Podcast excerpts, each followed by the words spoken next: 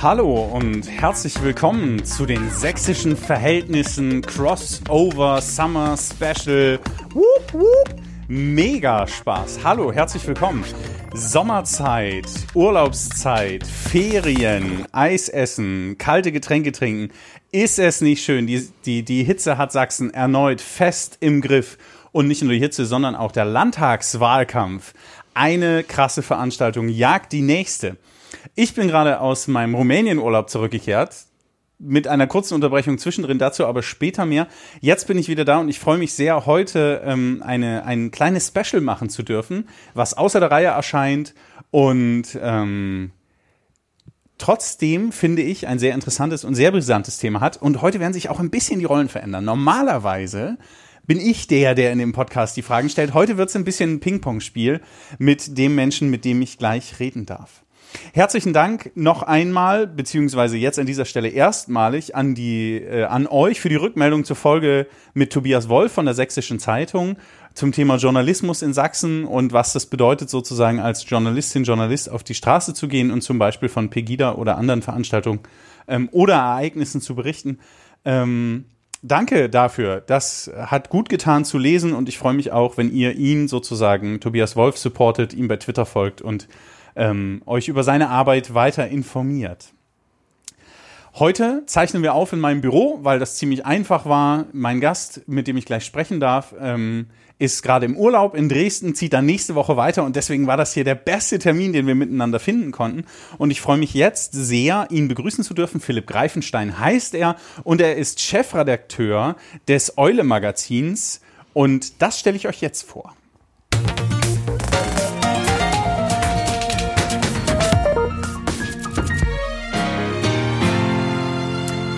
Dinge, die Sie noch nicht über Eule Magazin, das Eule Magazin gewusst haben. Es sind Kirchennachrichten für eine neue Generation. Ein momentan ausschließliches Online-Magazin. Schwerpunkte sind digitale Kirche, Kirche, Macht, Politik und im weitesten Sinne Kirche im Osten. Und jetzt ist er da, der Chefredakteur des Eule Magazins, Philipp Greifenstein. Herzlich willkommen. Schönen guten Morgen. Guten Morgen, Philipp. Wie geht's dir? Mir geht's gut. So, ich runzel die Stirn über den Chef bei drei Leuten. Wir sind schon gleichberechtigt. okay, mir kam es immer so vor, aber. Ich bin das große Gesicht, ja.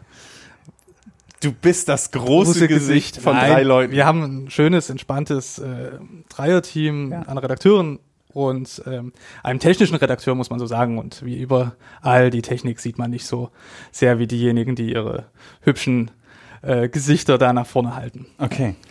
Ähm, gerade ist Urlaubszeit, aber das haben wir äh, gerade, habe ich gerade schon angekündigt. Wir haben trotzdem ein paar Themen, die wir miteinander besprechen wollen. Und zwar blicken wir ein bisschen zurück auf den Kirchentag in Dortmund. Das ist jetzt vielleicht für Hörerinnen und Hörer, die sonst die sächsischen Verhältnisse hören wollen und es da mehr um Dresden statt um Dortmund geht, nicht ganz so ähm, einleuchtend für den ersten Moment. Ähm, aber auf den zweiten Blick lohnt es sich vielleicht doch hinzugucken. Philipp, du warst da?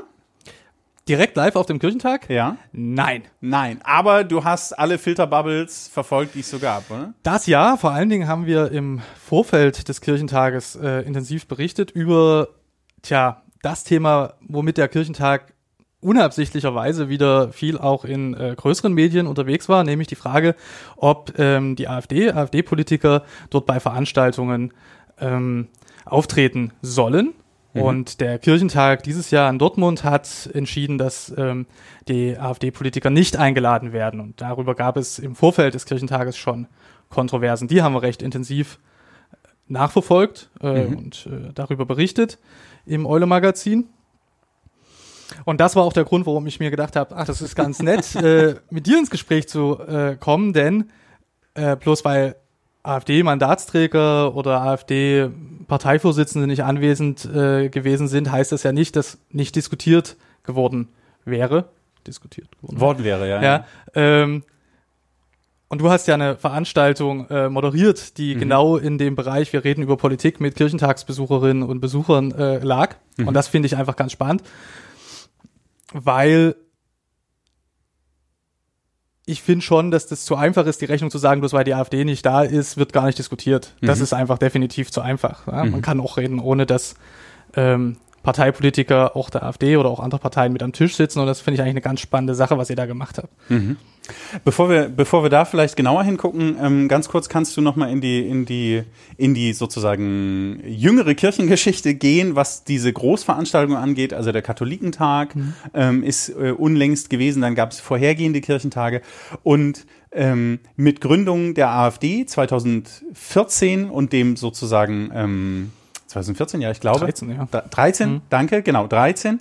Ähm, und äh, der Entwicklung sozusagen als eine Partei im Parteienspektrum der Bundesrepublik Deutschland ähm, hat sie auch bei großen Kirchen- oder kirchenpolitischen Veranstaltungen, wie zum Beispiel im Kirchentag, Katholikentag und so weiter und so weiter, ähm, ab und an einen Platz gehabt, auch einen prominenten Platz auf dem Podium gehabt und das hat sich ähm, unlängst verändert. Kannst du noch mal ganz kurz rekapitulieren, was ihr auch in euren Kolumnen und in euren Artikeln dazu aufgearbeitet habt? Genau, also der erste Satz und der eigentlich äh, gut nachvollziehbare Satz ist dafür natürlich, dass seitdem auch Zeit vergangen ist. Äh, und in den letzten Jahren beobachten wir eine Radikalisierung innerhalb der AfD, die sich ähm, für viele Beobachter natürlich immer am Wechsel der äh, Parteileitung festmacht. Äh, zuerst Bernd äh, Lucke, dann ähm, Frauke Petri, die du ja hier im Podcast schon mal hattest, und ähm, jetzt eben das Doppel ähm, Gauland-Meuthen.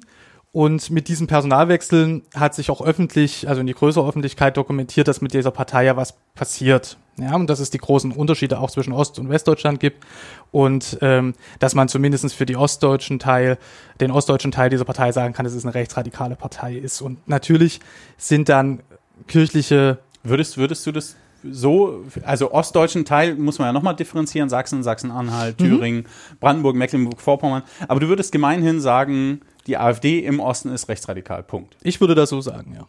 Okay. Oder ich würde das nicht so sagen, sondern ich sage das. Okay. Ähm,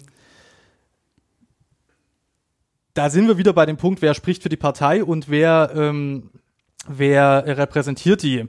Natürlich wird es auch in der AfD hier in Ostdeutschland, in Sachsen, Thüringen Mitglieder geben, die sich ganz äh, sicherlich nicht selbst als rechtsradikal bezeichnen. Das gehört aber selber schon zur Rhetorik dazu, indem man einfach sagt, ich bin doch nicht rechts. Mhm. Ähm, die Repräsentanten der AfD im Ostdeutschland sind aber Rechtsradikale. Und in dem Moment, wo denen nicht laut widersprochen wird und insofern die auch innerparteilich ähm, unterstützt werden oder zumindest nicht kritisiert werden, ähm, gilt dann für ähm, Parteien, die ja nichts anderes sind als Gemeinschaften für gemeinsame politische Willensbekundung, ähm, nichts anderes, äh, als dass man dann so ein bisschen auch mitgehangen und mitgefangen ist. Ich bin ein großer Freund damit, äh, Parteimitglieder auch auf das zu verhaften, äh, rhetorisch, äh, was ähm, ihre Partei so von sich gibt. Das ist mhm. eigentlich, denke ich, eine demokratische Selbstverständlichkeit, zu sagen, ähm, wie stellen Sie sich denn als Mitglied dazu, was von Ihrer Parteileitung ausgeht? Aber zurück äh, zu den Kirchentagen und Katholikentagen, die sind ja, ja öffentliche Foren, wo Kirche politisch äh, handelt, wo Kirche im gesellschaftspolitischen Raum äh, unterwegs ist. Und ähm, das ist ganz richtig, bei äh, einigen Katholiken und Kirchentagen äh, war die AfD eingeladen. Ganz prominent beim Kirchentag in Wittenberg und Berlin. Da gab es in Berlin eine Podiumsdiskussion mit der damaligen Vorsitzenden der Christen in der AfD, die inzwischen aus der AfD ausgetreten ist.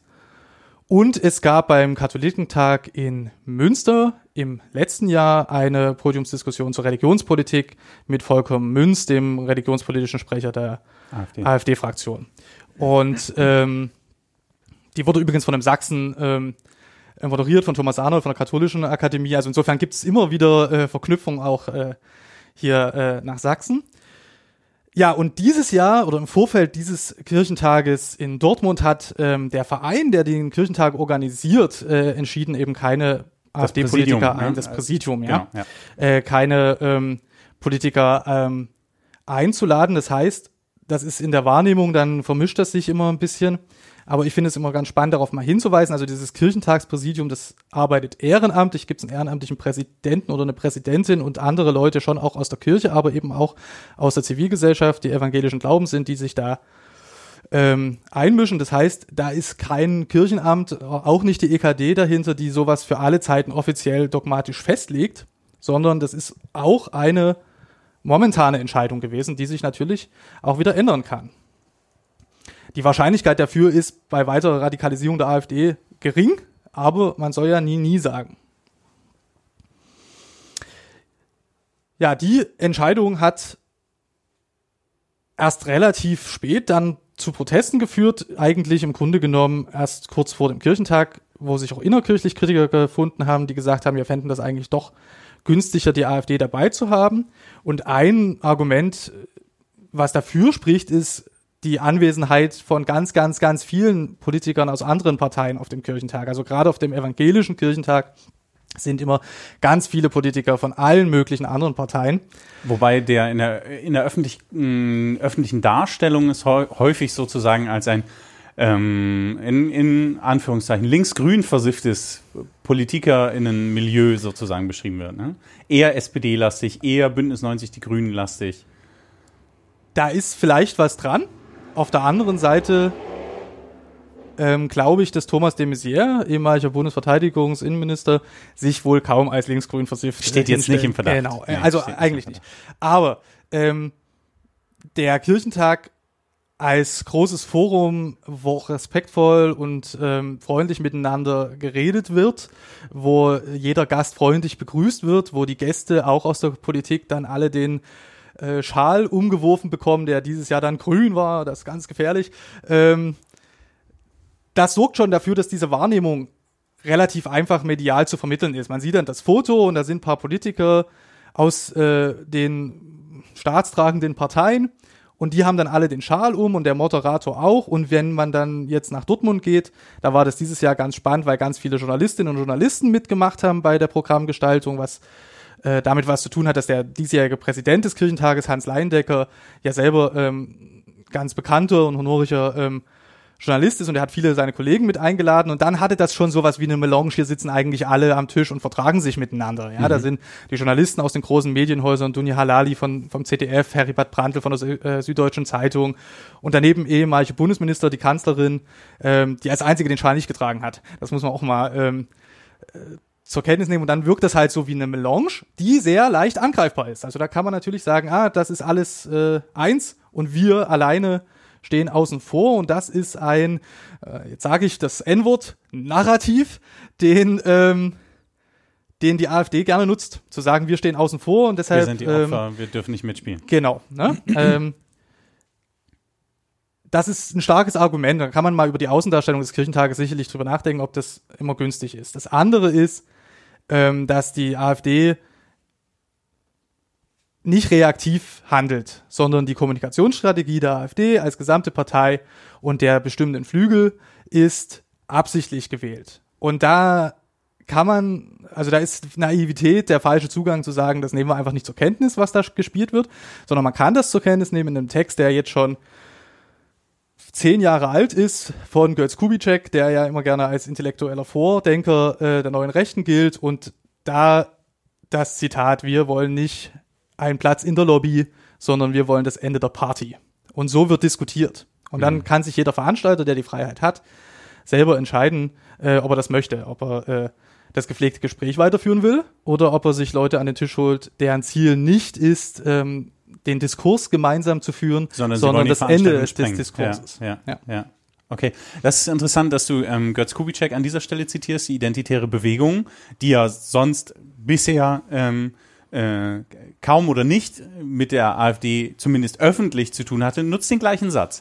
Insofern ähm, ist es, also Natürlich kann man nach außen weiterhin gut behaupten, dass IB und AfD nichts miteinander zu mhm. tun haben, zumal der Verfassungsschutz jetzt auch die identitäre Bewegung als ähm, rechtsextreme Gruppierung einstuft und als Beobachtungsfall markiert hat. Dazu packe ich auch nochmal was in die Shownotes, wer das genauer nachlesen will, sowie zu den Kirchentagsbeschlüssen und allem, was wir bis jetzt mhm. diskutiert haben. Das könnt ihr im Detail nochmal nachlesen. Auch die Artikel im Eule-Magazin ähm, kommen auch nochmal in die Shownotes. Ähm, aber an der gleichen Sprache merkt man ja trotzdem oder an den gleichen Zitaten merkt man ja trotzdem, dass es eine inhaltliche ähm, äh, Gleich, Gleichheit oder Vergleichbarkeit oder inhaltlich gleiche Ausrichtung. Ja, mehr noch. Es gibt ja eine personelle ähm, Konkurrenz, äh, gerade hier äh, in, in Ostdeutschland, in Thüringen und in Sachsen. Äh, ja. Die identitäre Bewegung, ich bin immer vorsichtig damit, diesen Bewegungsbegriff zu benutzen, weil der schon was kommuniziert, was eigentlich nicht stimmt. Denn die Ident äh, identitäre Bewegung ist mehr äh, sowas wie eine jugendliche Medienagentur. Das sind so 20, 30 Leute, die da die Kernaktivisten sind. Ähm, unter anderem auch in Halle, ähm, also direkt im Zentrum Mitteldeutschlands. aber ähm, die werden unterstützt und das wird organisiert vom Institut für Staatspolitik und der Bewegung 1%. Da sind wir wieder bei Götz Kubitschek. Und äh, der ist der Hauptratgeber für den ganzen Höcke-Flügel, der sich praktischerweise auch noch Flügel nennt. Und ähm, das Spitzenpersonal dieses Flügels ist jetzt in Brandenburg und in Thüringen ähm, so leitend, dass die da eigentlich zur Wahl stehen. Andreas Kalbitz in Brandenburg und Höcke selbst natürlich in Thüringen. Und bei den sächsischen AfD äh, Frontkräften ist das halt so, dass die offiziell sich da ein bisschen bedeckt halten, aber permanent eigentlich auf gemeinsamen Veranstaltungen mit diesen Flügelleuten unterwegs sind. Und mhm. da sind wir wieder bei dem, was ich gerade gesagt habe, ne? mitgefangen, mitgehangen. Man kann nicht sagen, ja, ja, den Höcke lassen wir in Thüringen reden, aber im nächsten Moment mit dem auf einer Bühne stehen. Okay. Nun aber, ähm, danke für den Exkurs. Zurück zum Kirchentag. Mhm. Du hast vollkommen recht. Ähm, der Kirchentagsbeschluss lautete keine AfD-PolitikerInnen auf Podien, aber dennoch das Gespräch über Themen, die sozusagen, für die die AfD ganz oft steht, also die Frage nach Einwanderung und Migration, die Frage nach Grenzsicherheiten, la la la la la la, mhm weil das ähm, wichtige Themen sind, die in der Bundesrepublik auch diskutiert gehören, müssen sie natürlich auch auf dem Kirchentag Platz finden. Es hat dazu auch Veranstaltungen gegeben und es gab eine Veranstaltung äh, unter dem Titel, das soll doch noch gesagt werden dürfen, miteinander sprechen statt übereinander, wo mich Mario Zeisig, ähm, einer der Programmverantwortlichen des Kirchentags, ähm, angefragt hat und gebucht hat, zusammen mit Dr. Ähm, Frau Dr. Schreiter, ähm, Annika Schreiter aus Erfurt, meine Kollegin von der Evangelischen Akademie dort und wir beide haben das zusammen moderieren dürfen. Und da ging es darum, nicht mit AfD-Politikerinnen ins Gespräch zu kommen, sondern mit Menschen, die ähm, diese Themen bewegen, die die AfD sonst immer so laut und auch zum Teil sehr verkürzt sozusagen darstellt. Das heißt, der Untertitel war für uns äh, Bürgerinnen und Bürger mit Sorgen reden mit besorgten Bürgern. Mhm. Das war das Format, was der Kirchentag sich überlegt hat. Dann hat der Kirchentag was gemacht, was er eben so macht. Die machen ja alles in Excel-Tabellen und Kategorien und haben das Ding Barcamp genannt, weil das neben Hauptpodium, Workshop und Seminar eine Kategorie war, die sie in ihrer Datenbank verarbeiten konnten und hatten uns gebucht, ähm, äh, um das zu machen. Diakonie Deutschland war Mitveranstalter mit der ähm, Aktion Unerhört. Das ist so eine große Plakatkampagne. Packe ich auch nochmal in die Shownotes, könnt ihr euch auch angucken. Da geht es auch darum, was sozusagen un alles unerhört ist in Deutschland, ähm, wer unerhört ist. Genau, und wir haben das gemacht. Ja, und das ist das, äh, äh, worauf ich dann im Programm und vor allen Dingen im Nachgang nochmal aufmerksam geworden bin, zu sagen, wie ist das eigentlich gelaufen? Mhm. So, besorgte Bürger auf dem Kirchentag.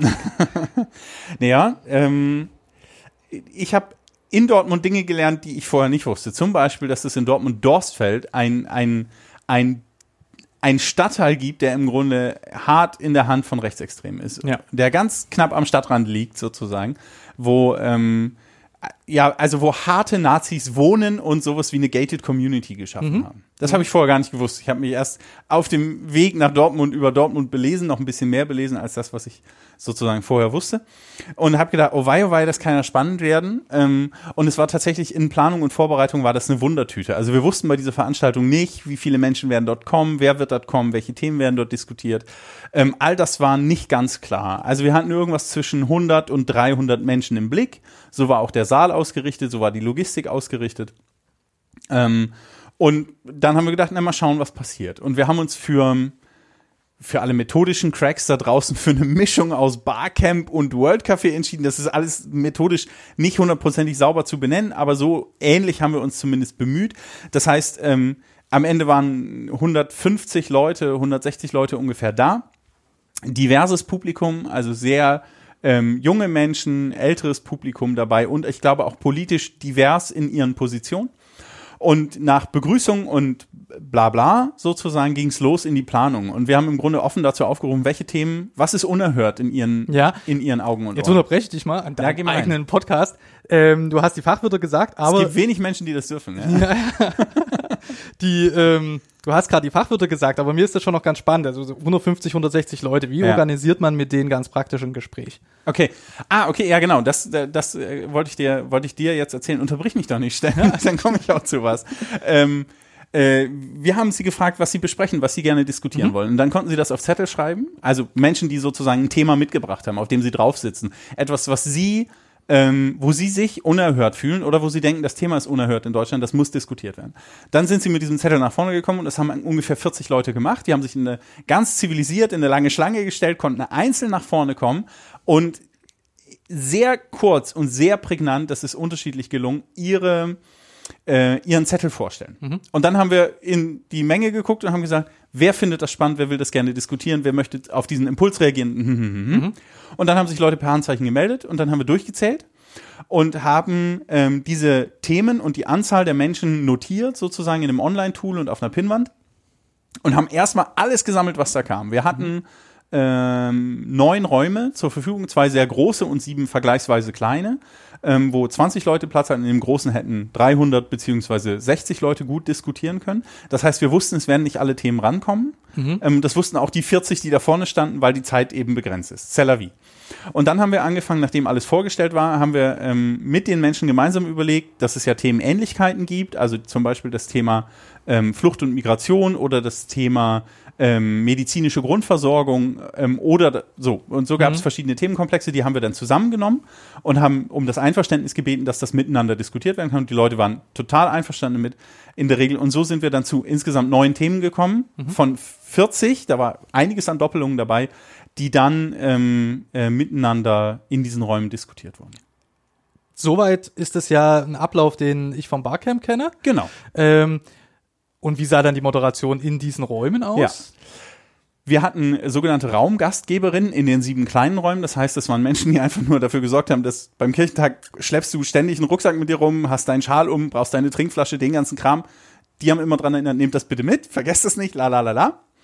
Ähm, und dann sind die mit in den Raum und dann war deren Job zu sagen, okay, herzlich willkommen in diesem Raum. Sie haben ein Thema eingebracht, haben diesen Menschen mit der Karte angeguckt. Was war nochmal ihr Thema? Und dann sollten sie sich zurückziehen. Und dann lief das Gespräch unter den Menschen. Mhm. und ihr Job war im Grunde nur, wenn es wenn es sozusagen eskaliert, wenn es menschenverachtend wird, wenn Leute ausflippen, wenn Gewaltandrohungen passieren, solche Sachen, was ja in der aufgehitzten Diskussion Land auf Land ab immer mal wieder berichtet wird, mhm. dann zu sagen, okay, stopp, an dieser Stelle ist, glaube ich, gerade gut, gehen Sie mal raus in die Luft oder bitte mäßigen Sie sich oder wie auch immer. Und im Zweifel auch draußen sozusagen der Hallenleitung, also ist sowas wie der technische Dienst des Kirchentags, ähm, denen Bescheid zu sagen, damit die dann sozusagen ähm, entsprechend agieren. Polizei war im Haus nicht vor Ort, ähm, weil wir nicht den Eindruck hatten, dass das, dass das nötig sein War äh, das notwendig, dass jemand vor die Tür gesetzt nein. werden muss? Ja. Nein, nein. Wir haben von vornherein sehr deutlich darauf hingewiesen, dass wir, also dass, dass Themen, mit denen man sich unerhört fühlt, ähm, eine, eine bestimmte Art brauchen, vorgetragen zu werden. Also wenn ich von vornherein eskalierend reingehe, mit Sprache, mit, mit Körperhaltung, mit allem, dann wird kein Gespräch zustande kommen. Mhm. Wir haben von Anfang an an die Menschen appelliert und haben gesagt, bitte versuchen wir es miteinander. Alle, die hier sind, haben ein Interesse am Gespräch. Wir brauchen uns nicht sozusagen gegenseitig beleidigen, beschimpfen, eskalieren, sondern wir wollen, wir suchen nach konstruktivem Miteinander, so. Und das hat, das hat einfach krass funktioniert. Und ich hatte den Eindruck, Leute sind dort, die absolut konträrer Positionen waren, sind dort miteinander in den Austausch gekommen. Zwei, ähm, äh, die zwei großen Räume, ähm, äh, Dr. Annika Schreiter hat äh, den einen Raum gehabt, ich habe den anderen Raum gehabt. Bei mir ging es um die ganze Frage von Flucht und, und Migration. Und bei ähm, Annika ging es um die Frage, ob man mit Rechten reden darf. Mhm. Also dieser ganze AfD-Beschluss. Diskussion Genau, ja, war dann Thema. Sie hat sich dann für methodische Hinweis für ein Fishbowl entschieden. Mhm weil sie knapp 50 Leute hatte. Ich hatte ein bisschen weniger in dem großen Saal. Ähm, und ich habe im Grunde den Leuten bei mir immer nur das Wort erteilt. Also der Themeneinbringer durfte anfangen und dann hatte ich zwei ähm, Kollegen im Saal, die die Mikrofone hin und her getragen haben. Und ich habe vorne gestanden und habe im Grunde immer nur auf die Einhaltung der Spielregeln geachtet, dass ähm, die Rednerliste im Grunde abgearbeitet wird und habe zwei, dreimal ähm, eher mäßigend eingreifen müssen. Aber es war extrem ruhig. Ja. Mäßigung im Sinne von komm mal zu Pötte, damit es nicht zu lang wird, oder? Beides. Also ja. sowohl, ähm, okay, jetzt den Punkt machen bitte, als auch, ich glaube nicht, dass es angemessen ist. Also mhm. es gab dann zwischendrin Szenenapplaus für einen Redebeitrag zum Beispiel. Mhm. Und ich hatte nicht den Eindruck, dass das hilft. Also mhm. das ist so ein kurzfristiger Support, so, yeah, du bist gut, Mann, dein Argument ist spitze. Aber es führt nicht weiter in die Diskussion. Mhm. Ja, also ich bin, äh, beobachte ja das mit den mit dem mit rechten Reden äh, seit Jahren. Mhm. Und da gibt's im Großen und Ganzen ja eine große Menge von Leuten, denen das Thema egal ist. Und dann aber von der Minderheit, die sich mit der Frage beschäftigt, ob man mit Rechten reden darf oder nicht, im Grunde genommen zwei Denkschulen, nämlich die eine Denkschule, die sagt, nein, das machen wir besser nicht. Und äh, dafür gibt's gute Gründe und dann gibt's welche doch, äh, die sagen, doch, das machen wir unbedingt. Und eines der Hauptargumente dafür, mit Rechten zu reden, ist, dass sie dann an den Tisch gezwungen werden. Also dass sie sich an die Regeln eines demokratischen Diskurses, an Diskussionsregeln äh, halten müssen in dem Moment. Ähm, so jedenfalls in der Theorie. Jetzt stelle ich mir das auf dem Kirchentag sehr spannend vor, weil da ist nochmal eine eigene Ästhetik des Kirchentages Mhm. äh, und ein sehr evangelischer und äh, respektvoller Umgang eigentlich miteinander. Zu sagen, äh, wenn man jemand antwortet, nicht sofort, antwortet, nicht sofort zu sagen, aber und was du gerade gesagt hast, ist Schwachsinn, sondern eben, ich kann das gut hören, ich habe dein Argument genommen, da wird viel gespiegelt und dann geht so weiter. Ja? Mhm. Also wo wird denn dann spürbar, dass es dann Kontroversen gibt? Oder ist das, oder ist es am Ende doch eine Soße? Mm, Also den Eindruck hatte ich tatsächlich nicht. Ähm, äh, es hat zum Beispiel ein, äh, ein Argument, was oder ein Redebeitrag von einem Teilnehmenden in meiner Gruppe war, ähm, äh, es ist, steht doch außer Frage, dass die deutsche Kultur allen anderen Kulturen überlegen ist. Das sieht man an der zivilisatorischen Entwicklung, die unser Land genommen hat, im Vergleich zu anderen Ländern. Das war sein, sein ernsthaft vorgetragenes Argument. Meine Aufgabe war es nicht, mich mit diesem Argument auseinanderzusetzen, sondern meine Aufgabe war es, dafür zu sorgen, dass die Spielregeln eingehalten werden, im Sinne einer Moderation ähm, mäßigend im Zweifel einzugreifen und das Gespräch voranzutreiben. Aber darauf hat jemand reagiert und zwar ganz autom also was heißt automatisch, mit, dem, mit einer Meldung, mit dem Redebeitrag und hat gesagt, Entschuldigung, was ist, also bitte belegen Sie dieses Argument. Was ist Ihr Beleg dafür? Außer, das sieht man doch. Weil das sieht man doch, ist kein Faktum, den ich in irgendeiner Form messen kann. So, und das war, also äh, die, ähm, die- ich glaube, was klimatisch der Kirchentag gebracht hat, ist, dass man von vornherein in so einem, in so einem achtsamen Gespräch miteinander war. Ähm, das war jetzt nicht Bierzeltatmosphäre. Dafür ist der Kirchentag auch kaum zu haben, außer am Rande des Zentrum Jugends nach 22 Uhr, wenn keiner mehr hinguckt. Diese Geheimtipps werden jetzt nicht weitergegeben. Genau. Ähm, und das hat viel geholfen für die Debatte, fand ich. Also weil, weil die Leute in einem, in einem Grund, mh, in einem Grundanstand miteinander waren. Und ich glaube, dahin müssen wir zurückkommen. Also politische Debatte bei aller Kontroversität funktioniert nur, wenn ich den anderen nicht als Person zerstören möchte, sondern wenn ich mich an seinem Argument abarbeite. Und dafür war das Klima des Kirchentags sehr geeignet. Okay. Das, jetzt äh, streu, streue ich mal Salz in die Wunde. Na, das rein. mit dem äh, Respekt voreinander, was du jetzt gerade richtig gesagt hast, ähm, das bricht sich halt daran, wenn die Inhalte, die verkündet werden, selber schon ähm, Ja. gruppenbezogene Menschenfeindlichkeit äh, beinhalten. Ja. Und das ist noch freundlich gesagt, ja. Ja. Ähm, da sind wir an dem Punkt, der gerne bei solchen Großveranstaltungen auch weit über den kirchlichen ähm, Raum hinaus diskutiert wird. Inwiefern ist schon die Debatte über Gewalt, ist schon das Erwähnen von Diskriminierung eigentlich wieder eine Gewalterfahrung? Ähm, und dann daran anknüpfend, mit wem diskutiert man? Ja, wenn man jetzt einen Geflüchteten oder eine geflüchtete äh, Frau, Jugendliche, ähm, vielleicht sogar eine ganze Familie mit dabei hat, dann ist meine Beobachtung, dass dann ganz anders diskutiert wird, weil das. Ergebnis der eigenen Diskussion äh, einem vor Augen steht. Ja, also ein ganz starkes Argument, was ich auch für richtig empfinde, ein starkes Argument des Kirchentags zu sagen, mit diesen Menschen wollen wir reden und auch diesem, diese Stimmen wollen wir in unserer Gesellschaft äh, mit dem Lautsprecher versehen, Ja. äh, anstatt eben Leute, die aus einer Position der nicht Selbstbetroffenheit ähm, über Sachen sprechen. Ja. Ja? Also das, äh, euer Thema war ja miteinander sprechen statt übereinander und Genau. das ist natürlich das Einfache zu sagen, also nicht über andere Menschen zu sprechen, aber ich fände fast noch eine Erweiterung ganz schön zu sagen, wir wollen mit den Menschen sprechen, die von konkreten politischen Entwicklungen betroffen sind, sei es Flucht und Migration, sei es im Gesundheitssystem, sei es ähm, Menschen mit Handicap und Behinderte, die das gan die, die Inklusionsfragen ganz anders betrachten, als wenn ich das die ganze Zeit nur mit weißen, gesunden, reichen Westeuropäern bespreche, dann ist, ähm, dann schließen wir die Repräsentationslücke nie. Also nicht bloß äh, nicht einfach übereinander sprechen, sondern über Themen mit Betroffenen sprechen. Das ist der Weg, denke ich. Absolute Zustimmung, wobei das sozusagen in diesem Veranstaltungslineup nicht ähm, zu machen war,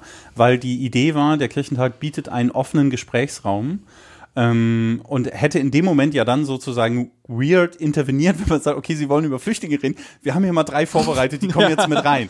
Das, also, aber aber das die Frage ist schon, gab es migrantische Beteiligung? Ja, gab es. Ja. Es gab auch ähm, äh, äh, Muslime, die da waren, mhm. die aus Dortmund kamen, die davon gelesen haben, gesagt haben, ah, interessant, wir wollten mal gucken kommen, so. Und da gab es einen, also für mich sehr schönen Moment, ähm, weil da ging es um die Frage, ich habe es nicht mehr hundertprozentig präsent, aber irgendwas mit, gehört der Islam zu Deutschland, so im weitesten mhm. Sinne, mal so. Und da hat sie gesagt, ja, das, ja klar, würde ich gerne besprechen, ich bin hier geboren, lebe seit 30 Jahren hier, bin praktizierende Muslime, trage kein Kopftuch, ruch, was los, lassen ja. Sie uns mal reden, so. Und die waren in der Gruppe, ähm, äh, glaube ich, knapp 20, 22 Personen. Die Raumgastgeberin war total angefasst von der, ähm, von dem, von dem Diskussionsgespräch, weil man sozusagen plötzlich anders redet. Ne? Also, also ich kann über den Islam fabulieren, so viel ich will, wenn dann ein praktizierender Muslima sitzt ähm, dann muss ich, also dann rede ich plötzlich mit einem Menschen über das, was ihn, was ihm ans Herz und Hirn und, und alles geht, nämlich seine Religion. So. Ja. Und da gab es dann hinterher einen Moment, den fand ich total stark. Wir sind aus der Nachbesprechung raus und die standen immer noch vor der Tür und haben diskutiert. Und irgendwann, die ging dann auf den Feierabend zu und dann haben die, die zwei sozusagen, also der, ich mach's mal ganz schablonenhaft, die Muslima und der Muslimkritiker, mhm. haben dann gesagt, wollen wir Abendessen gehen? Und dann sind die zusammen da in die Dortmunder Innenstadt und haben sich beim Abendessen äh, verabredet und weiter unterhalten. Und das fand ich schon krass. Und da habe ich gedacht, okay, und das ist eben Kirchentag. Mhm. Das, also das hätte in einem anderen Format, in irgendeinem Gasthof oder so, wahrscheinlich hätte das so nicht so funktioniert, sondern der Kirchentag bringt dann schon nochmal eine eigene Atmosphäre mit. Und die ist, die ist ein bisschen entrückt aus dem Alltag und so ein bisschen festivalmäßig und so.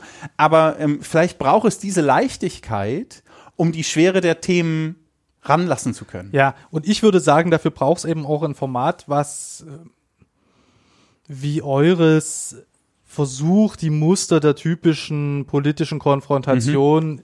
die wir so erleben, auch medial vermittelt, auflöst.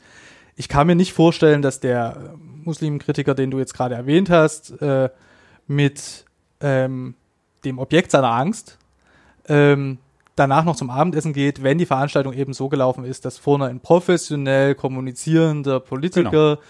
sitzt, der dann auch mit Applaus und äh, all den Mechanismen, die man bei solchen Podiumsdiskussionen üblicherweise inzwischen äh, beobachten kann, ähm, läuft, ja, und danach geht man friedlicher auseinander. Also meine Wahrnehmung bei allen Veranstaltungen, die ich besucht habe und medial verfolgt habe, die irgendwie unter diesem Diktum, wir reden mit besorgten Bürgern oder wir reden mit Rechten laufen, ist eigentlich, dass danach das, was man im positivsten Fall sagen kann, was das Ziel der Sache ist, nämlich, dass man sich besser miteinander versteht. Irgendwie so eine gesellschaftliche Befriedung stattfindet, mhm. eine Katharsis, um ein Fremdwort zu sagen, ja, dass das genau eben nicht stattfindet, sondern dass die Leute danach eigentlich, dass die Spaltung einer Gesellschaft äh, sich dadurch vertieft. Ja, mhm. und was, was für mein Dafürhalten einfach was an den Formaten zu tun hat, die dazu neigen, dann kann dann eben applaudieren, da kann man sich auch ja, einfach äh, positionieren.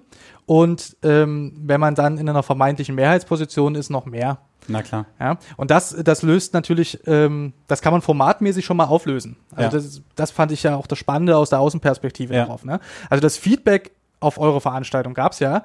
Und es war sehr, sehr positiv, vor allen Dingen im Kontext dessen, dass so bei zu Ende gehen des Kirchentages auch die Kirchentagsverantwortlichen selber, also das Präsidium festgestellt hat, naja, so ein bisschen mehr diskutieren hätten wir hier schon können. Mhm. So allgemein gesagt, mhm. ja, also so ein Gespür dafür zu sagen, ja, vielleicht war ein bisschen zu viel Haichi Bombaichi. Und dann wurde als positives Beispiel, dass das nicht überall so war, eure Veranstaltung erwähnt.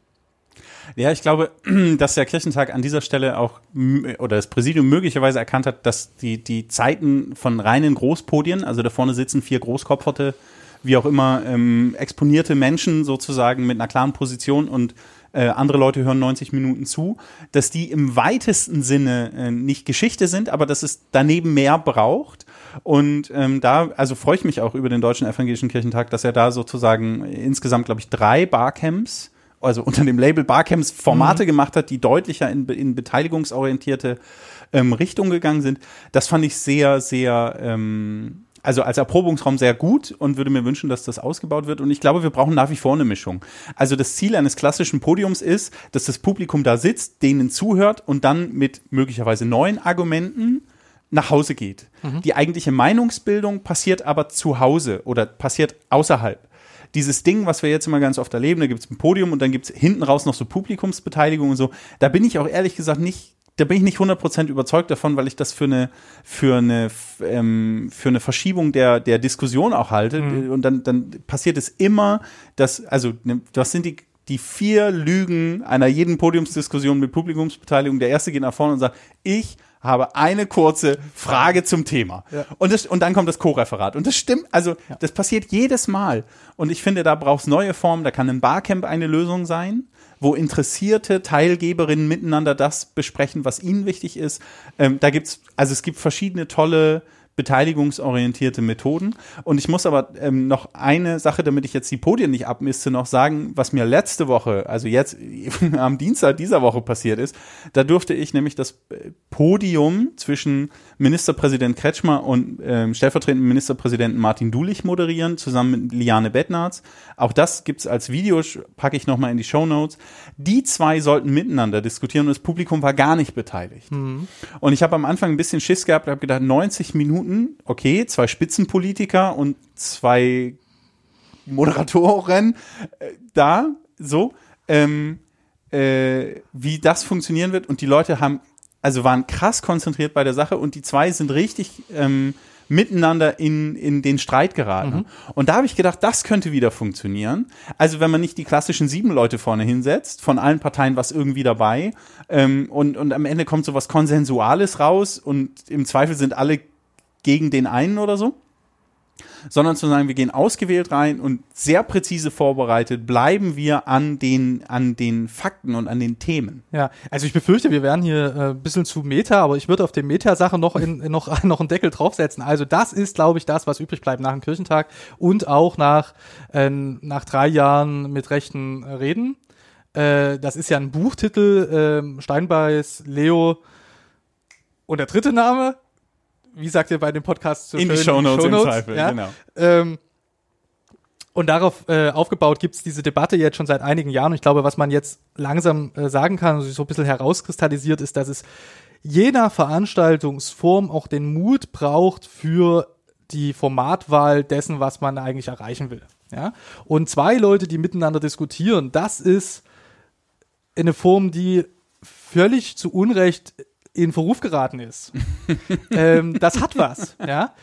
Wir, wenn wir die Podien so bestücken, wie im Fernsehen Talkshows aussehen, da sind wir auf dem gefährlichen Pfad. Das ist aber ganz leicht, weil jeder, der eine Veranstaltung organisiert, wie wir jetzt äh, bei der Eule auch, der hat das immer so vor Augen. Bei Anne Will und bei Frau Illner, da sitzen die dann immer so. Und so muss das aussehen, ja. Und so muss das überhaupt nicht aussehen. Also wer äh, mit Bürgerinnen in der Stadtgesellschaft oder im eigenen Dorf solche Veranstaltungen durchführen will, um mit der Gesellschaft in Kontakt zu treten, sich als der Teil der Gesellschaft wahrzunehmen, der man ja ist, ähm, der soll ruhig den Mut haben, äh, zu sagen, es gibt auch andere Veranstaltungsformen. Und da muss ich mal die sächsische Wen? die sächsische äh, Zentrale für politische Bildung. Landeszent die Landes- Sächsische Landeszentrale für politische Bildung heißen die Kolleginnen und Kollegen. die muss ich jetzt mal loben. oh, das hören die, Die haben nämlich gerne. eine wunderschöne Broschüre, äh, wie man solche Veranstaltungen or äh, organisieren kann und die ist recht praktisch. Und da steht auf 10, 12 Seiten äh, von der Stuhlaufstellung und den technischen Rahmenbedingungen, wie man sowas machen kann. Ähm, da, das fände ich ganz klasse, äh, wenn sowas mal zur Kenntnis genommen wird und auch die Erfahrung, die andere Leute in diesem Bereich gezogen haben, anstatt zu sagen, nee, wir müssen das immer wieder nach, Punkt, äh, nach Schema X äh, F da machen. Ja? Mhm. Und ähm, jetzt sage ich als Journalist, was, äh, das ist ja so Handwerkszeug für Journalisten, ist ja, man läuft, man ruft Leute an und fragt nach. Das können ja auch alle Bürgerinnen und Bürger machen. Also äh, anrufen bei den Leuten, die sowas schon mal gemacht haben, fragen, was sind eure positiven und negativen Erfahrungen, ähm, um dann, äh, um dann zu gucken, wie, wie will man sowas machen. Also wenn man sowas machen will. Und als letzten Satz dazu ist es auch völlig okay, wenn man es nicht machen will. Das, das muss man auch mal sagen. Die Mehrheit äh, der Bevölkerung, auch in Sachsen, ähm, sind andere Themen wichtiger als die Themen, die von rechts immer wieder aufgerufen werden. Also du warst für Flucht und Migration zuständig bei diesem Barcamp auf dem Kirchentag. Das ist ein Thema, was viele Leute interessiert, also 45 Prozent in einer äh, der letzten Umfragen. Aber da gibt's halt Themen wie Bildung und Wirtschaft und Ökologie, die weitaus mehr Leute prozentual interessieren. Und es ist auch völlig okay, wenn man sagt, nee, wir beschäftigen uns mit diesen Themen Genau. und nicht mit den Themen, die aus der politischen Rechten herangetragen werden. Genau. Ähm, und ich, also ähm, den, den Hinweis auf Menschen, Methodikerinnen, Didaktikerinnen, ähm, Leute, die das schon mal gemacht haben, den finde ich total hilfreich. Die Landeszentrale für politische Bildung, auch das PDF, wenn ich es online gleich finde, ähm, lege ich noch in die Shownotes, das könnt ihr euch gerne angucken. Oder ihr schreibt mir eine Mail und im Zweifel kann ich euch weiterhelfen. Oder ich verweise an andere Menschen in anderen Bundesländern, hey Philipp, die sowas können und davon Ahnung haben und dann kann man darüber ins Gespräch kommen. Jetzt kommen wir ins Gespräch über etwas, was du nicht so richtig, weiß ich nicht, ob du es kennst, aber wir spielen es trotzdem. Entscheiden oder leiden, los geht's. Da, da, da. Ach, die ist ja, die ist ja, ich habe hier den alten Beutel gespickt mit neuen Fragen und es sind noch ein paar alte dabei, aber Ich will nur frische Sachen. ähm, auf der Website sächsischeverhältnisse.de findet ihr gleich noch unser, unser ähm, Folgen-Selfie. Da könnt ihr dann diese Frage euch nochmal anders, wird euch nochmal anders hell. Philipp Greifenstein, lieber nie wieder die Haare schneiden können oder nie wieder die Haare färben? Das ist, Sorry.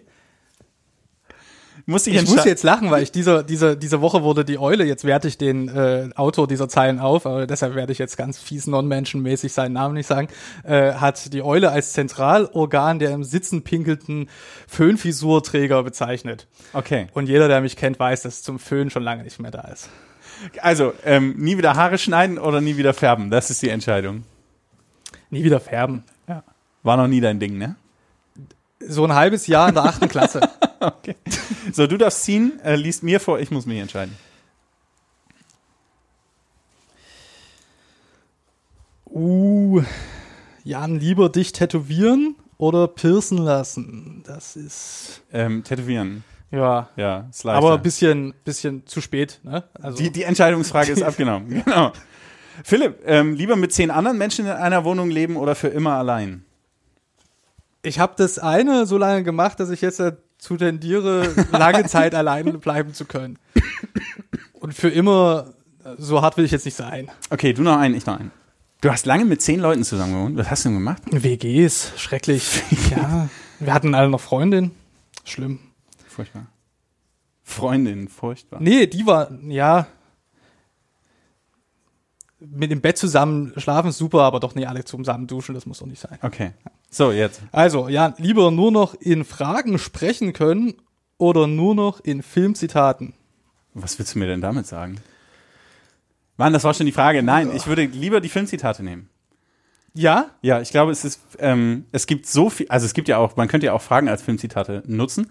Ähm, es gibt so viele tolle, tolle Filme und tolle Filmzitate. Das wäre schon okay, glaube ich. Würde, dann würdest du aber weniger reden. Wahrscheinlich. Ja, weil mehr mit Nachdenken beschäftigt bist. Yippie-yay, Ja, Schweinebacke. erstmal, erstmal, erstmal das richtige Zitat. Ja, aber irgendwann hast du das Repertoire ja drauf. Also du hast dann so deine, deine 500 Catchphrases und dann. das würde werden. Aber du hast recht, es wäre. Naja, gut, okay. So, Philipp, letzte für dich. Lieber ein Titel für die Bild-Zeitung oder eine gute Geschichte für die Zeit als Journalist? Eine gute Geschichte fürs Olle-Magazin. Das war nicht die Entscheidung, Mann. Zeit oder Bild? Geklickt werden oder gemocht werden? Nicht, äh, das ist ja, die Frage ist ja noch mal beschrubbter. Weder noch äh, eine Geschichte äh, finden und ähm, die, die, ähm, die Leute bewegt, weil sie wichtig ist. Und dann Okay. ist eigentlich ziemlich egal, wie häufig die geklickt wird, äh, den ähm, die richtigen Leserinnen und Leser finden. Okay.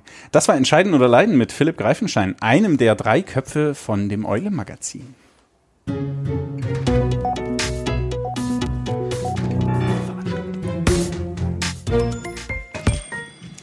So, Freunde, das war's im Grunde auch schon wieder. Ähm, ich biege jetzt wieder ab in die Sommerpause, aber vorher muss ich euch noch was sagen. Nächste Woche, wenn wir es irgendwie hinkriegen, gibt's dann doch noch eine Folge mit Martin Dulich, dem stellvertretenden Ministerpräsidenten. Das habe ich am Rande der Podiumsdiskussion dann doch noch klar machen können. Äh, mit Ministerpräsident Kretschmer werde ich mich über die sächsischen Verhältnisse nach dem 1.9. unterhalten. Da verändern die sich ja möglicherweise nochmal. Das könnte auch spannend werden. Philipp, was passiert bei dir heute noch? Äh, ich mache jetzt weiter Urlaub, bin aber wieder im Lande in Dresden. Kommst du noch mal nach Dresden? Ja, ich komme noch mal nach Dresden. Also Ich bin ja hier groß geworden, das hört man ja ein bisschen. Und bin am 29. August wieder in Dresden. Da machen wir hier eine Podiumsveranstaltung Wow. zum Thema Kirche hat die Wahl in der Dresdner Neustadt im DIFO am Martin-Luther-Platz. Und wir haben äh, spannende Gäste, mit denen wir über das politische Engagement der Kirche reden wollen, das tun wir natürlich, wie üblich, in die Shownotes rein. Okay, na klar, sehr gerne. Also, sag nochmal das Datum bitte. 29. August. Zwei Tage vor der Landtagswahl. Damit sich das richtig lohnt. Damit sich das richtig lohnt, in der Dresdner Neustadt. Danach ähm, ich gucke nochmal in den Kalender. Ich komme bestimmt auch. Danach gibt es die Möglichkeit auf ein Bier mit Philipp und mir und bestimmt noch anderen Menschen. Und ähm, ja, vielen Dank fürs Zuhören bis hierher. Das war ein Special. Also wer sonst die sächsischen Verhältnisse hört und sagt, was war das denn jetzt für eine Folge? Ja, stimmt. War mal was anderes. Fand ich aber trotzdem gut. Sag du mir doch, wie es dir gefallen hat. Ähm, schreib in die Kommentare auf sächsischeverhältnisse.de. Philipp ist so ein Twitter, Twitter-Ding. Ähm, da bin ich nicht so unterwegs, aber auch da werden wir irgendwie drüber reden wahrscheinlich. Also wer, wer seine Reaktion auf einen pointierten Satz bekommt, der, äh, der kann dann auf Twitter sich melden. Genau. Herzlichen Dank. Schön, dass ihr zugehört habt. Macht's gut. Philipp, du noch was? Tschüss. Tschüss.